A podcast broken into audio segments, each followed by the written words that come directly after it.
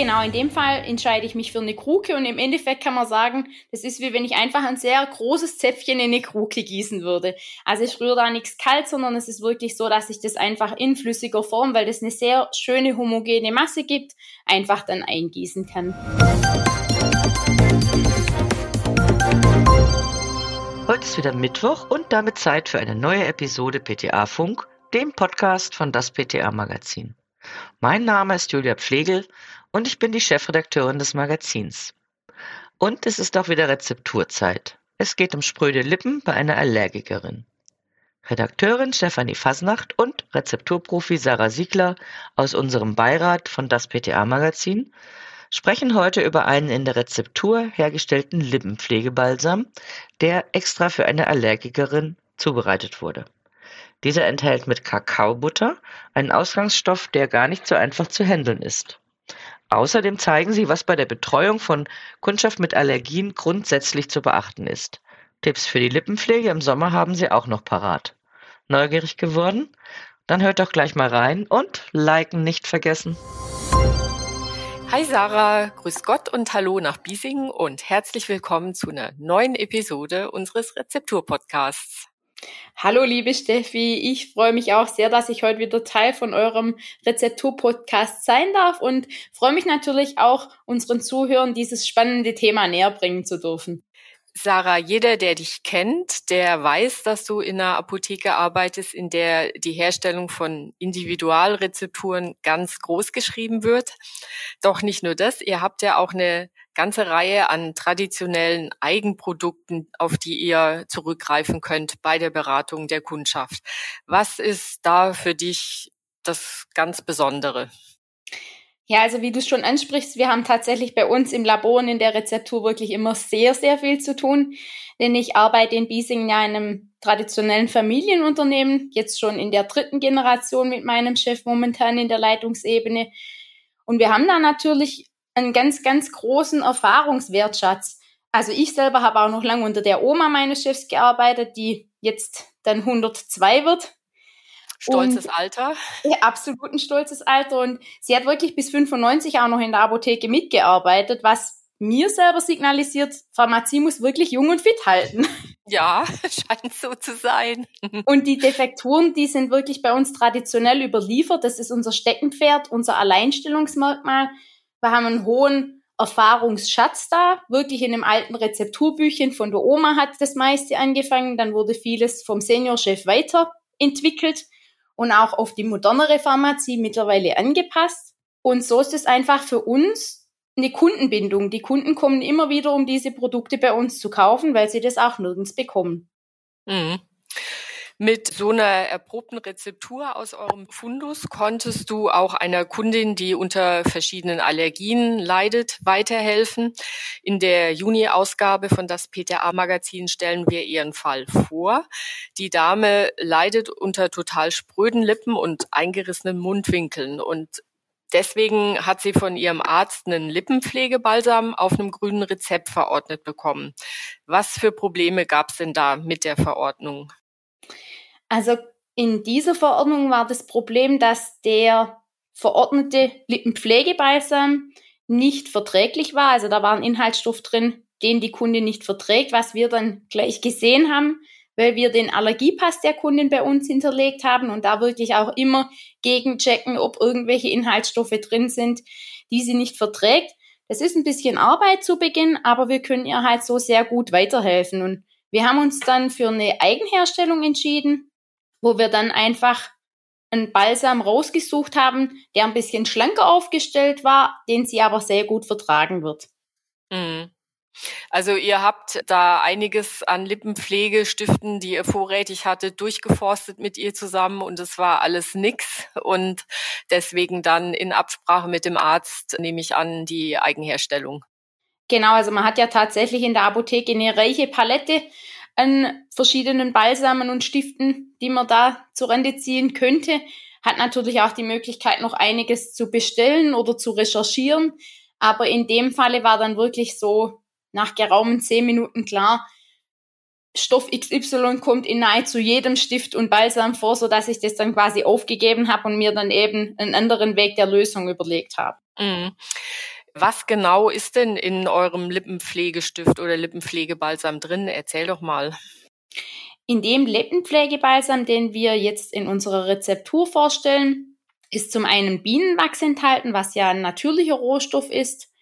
Das Wachs hat eine sehr gute Wirkung gegenüber dem Austrocknen. Es schützt sehr gut die empfindliche Lippenhaut.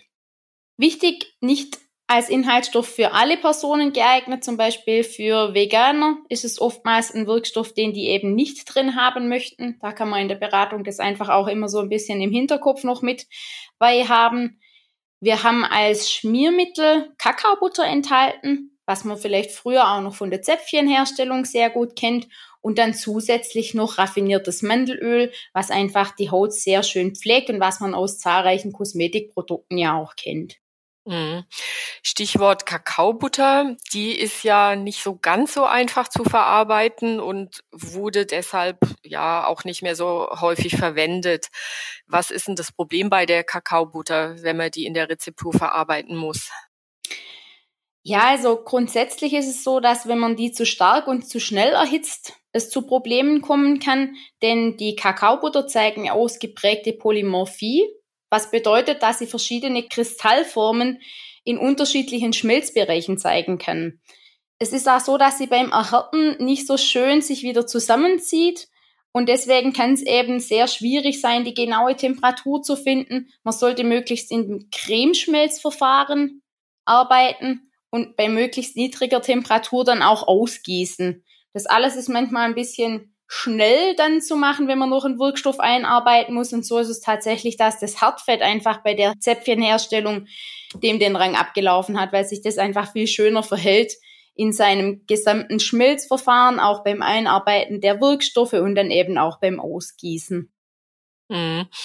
Jetzt bei dem Lippenpflegebalsam ist die eigentliche Herstellung aber relativ simpel, oder? Ja, also das ist tatsächlich eine Rezeptur, wo man sagen muss, die hat auch so eine gewisse Gelinggarantie. Da hat man wirklich Ausgangsstoffe, aus die man sich gut verlassen kann. Wenn man es so bearbeitet, wie wir es auch in unserem Artikel schön beschreiben, kann da eigentlich nichts anbrennen. Es ist tatsächlich in der Erfahrung so, dass wir nach dem Verfahren wirklich zuerst ja das Wachs schmelzen, dann später die Kakaobutter bei niedrigerer Temperatur mit zugeben und das Öl stelle ich immer so mit einem Parafilm abgedeckt beiseite auf das Wasserbad, sodass sich das einfach auch in der gleichen Temperatur mit erhitzt und arbeite das dann eben später mit ein. Und diese geschmolzene Fettmasse, die füllst du dann anschließend in eine Kruke ab. Genau, in dem Fall entscheide ich mich für eine Kruke und im Endeffekt kann man sagen, das ist wie wenn ich einfach ein sehr großes Zäpfchen in eine Kruke gießen würde. Also ich rühre da nichts kalt, sondern es ist wirklich so, dass ich das einfach in flüssiger Form, weil das eine sehr schöne homogene Masse gibt, einfach dann eingießen kann. Das mit dem großen Zäpfchen gefällt mir. ich hätte jetzt gedacht, man muss das Ganze kalt rühren und dann noch umfüllen. Ja, also wir haben das bei uns in der Erfahrung tatsächlich daraus, dass wir früher diese Lippenhülsen dafür verwendet haben oder das im privaten Bedarf auch machen oder wenn wir ab und an mal Schülerpraktikanten bekommen, dann gießen wir das in Lippenpflegehülsen in Leere, die kann man auch beim Großhandel bestellen. Das Problem jetzt im pharmazeutischen Bereich ist, wir müssen ja ein Packmittel prüfen und es muss ein Packmittelzertifikat vorweisen und das haben diese Hüllen aktuell noch nicht ich habe da auch mich mit der Firma nochmal in Kontakt gesetzt und die haben sich zumindest jetzt mal bei mir so weit informiert, dass sie wissen, was alles notwendig wäre für so ein Zertifikat und wer weiß, ob es das nicht vielleicht in geraumer Zukunft dann auch noch geben wird. Ja, das wäre ja für die Kundin wirklich viel praktischer, nicht eine Kruke mit in der Handtasche mit rumschleppen zu müssen, sondern so eine schöne Lippenstifthülse zu haben. Ja, ich fände es im Gesamten auch tatsächlich eine schöne Defekturidee für Apotheken, weil es ist eine Rezeptur, die nicht allzu aufwendig ist und wenn man dann in diese Hüllen gießt, tatsächlich auch als Defektur schnell und gut umsetzbar. Mhm, ja. Und wie gesagt, für Allergiker, die auf bestimmte Stoffe reagieren, aufgrund von nur drei Zutaten eben auch möglicherweise gut verträglich dann. Genau, und absolut überschaubar. Ja, so ist es. Selbst wenn ich jetzt keine Allergien habe, die Lippenhaut, die ist ja sehr dünn und sehr empfindlich. Jetzt kommt die warme Jahreszeit. Hast du da vielleicht noch ein paar Pflegetipps auf Lager? Man sollte natürlich darauf achten, dass man im Sommer in den warmen Monaten mit viel Sonneneinstrahlung auch auf einen Lippenpflegestift setzt, der dann wirklich einen Sonnenschutz mit beinhaltet. Was jetzt bei einem Allergiker auch dann eben probiert werden muss, da ist es tatsächlich so, dass wir keine Sonnenpflegeprodukte, Sonnenschutzprodukte selber herstellen können. Ab und an empfiehlt sich ein Lippenpeeling zu machen. Das hilft sehr gut, um diese abgestorbenen Hautschüppchen besser abzubekommen und dann direkt nach dem Peeling natürlich mit einem sehr guten Balsam pflegen. Mhm. Mit was machst du das Lippenpeeling? Verwendest du da dann deinen Körperpeeling oder was nimmst du da? Also ich selber nehme tatsächlich ganz gern Honig mit Zucker. Das funktioniert ganz gut. Einfach ein Klecks Honig und ein bisschen Zucker und dann einfach gleichmäßig auf den Lippen verreiben. Man kann es auch mit einer weichen Zahnbürste machen, dass man in einem feuchten Bereich arbeitet, wo man dann einfach die Lippen anfeuchtet und mit einer Zahnbürste nochmal drüber reibt. Da muss man halt ein bisschen Aufpassen. gucken, dass man die Haut nicht noch verletzt. Ja, das stimmt. Ja, und Sonnenschutz ist ja auch sehr wichtig für die Kundschaft, die unter Herpes leidet, weil UV-Strahlen sowas ja auslösen können. Genau, das kann absolut ein Triggerfaktor sein. Ja. Und jetzt nochmal so ganz grundsätzlich zur Betreuung von Allergikern und Allergikerinnen. Was ist dir da noch wichtig? Was findest du, was man im Umgang mit dieser Kundschaft noch beachten sollte? Also ich finde es ganz wichtig, dass man die im Beratungsgespräch abholt und wirklich ernst nimmt. Denn oftmals ist es so, dass die einen langen Leidensweg hinter sich haben, viel Geld ausgegeben haben und Produkte ausprobiert haben, die sie dann nicht vertragen. Und wenn die dann den Weg in die Apotheke gesucht haben, sollte man das wirklich ernst nehmen. Denn wenn man die gut berät und denen dann Produkte, die sie auch vertragen, an die Hand gibt, werden das tatsächlich sehr oft gute Stammkunden, die dann den Weg in die Apotheke immer wieder finden werden. Mhm. Und Stammkundschaft ist, wie wir alle wissen, sehr wichtig. Genau, ich glaube heutzutage mehr denn je. Ja, das stimmt. Ja, Sarah, wir sind schon wieder am Ende unseres Podcasts und wie immer zum Abschluss dein Aufreger der Woche, positiv oder negativ? Ja, ich habe tatsächlich in der Rezeptur erlebt, dass die Herstellung einer Grundlage ein bisschen schwierig gelaufen ist und zwei PTA nacheinander einfach die Grundlage nicht in so einer guten Qualität herstellen konnten, dass wir die dann auch verwenden konnten ich selber finde es ja immer total spannend, neue Rezepturen zu komponieren und vor allen Dingen auch mal wieder selber was herzustellen. Also wirklich auf dem Wasserbad schmelzen, dann kalt rühren, Wirkstoffe einzuarbeiten, finde ich absolut klasse. Ich habe dann ein bisschen festgestellt, dass einfach so früher zur Zeit meiner Ausbildung viel mehr Grundwissen in die Ausbildung investiert wurde, einfach Zeit genommen wurde, um Grundlagen wirklich noch von der Pike auf herzustellen. Da bin ich wirklich auch meinem Klassenlehrer Herrn Dufner sehr dankbar, das möchte ich hier mal explizit sagen, weil er wirklich uns von der Pike auf die Dinge beigebracht hat.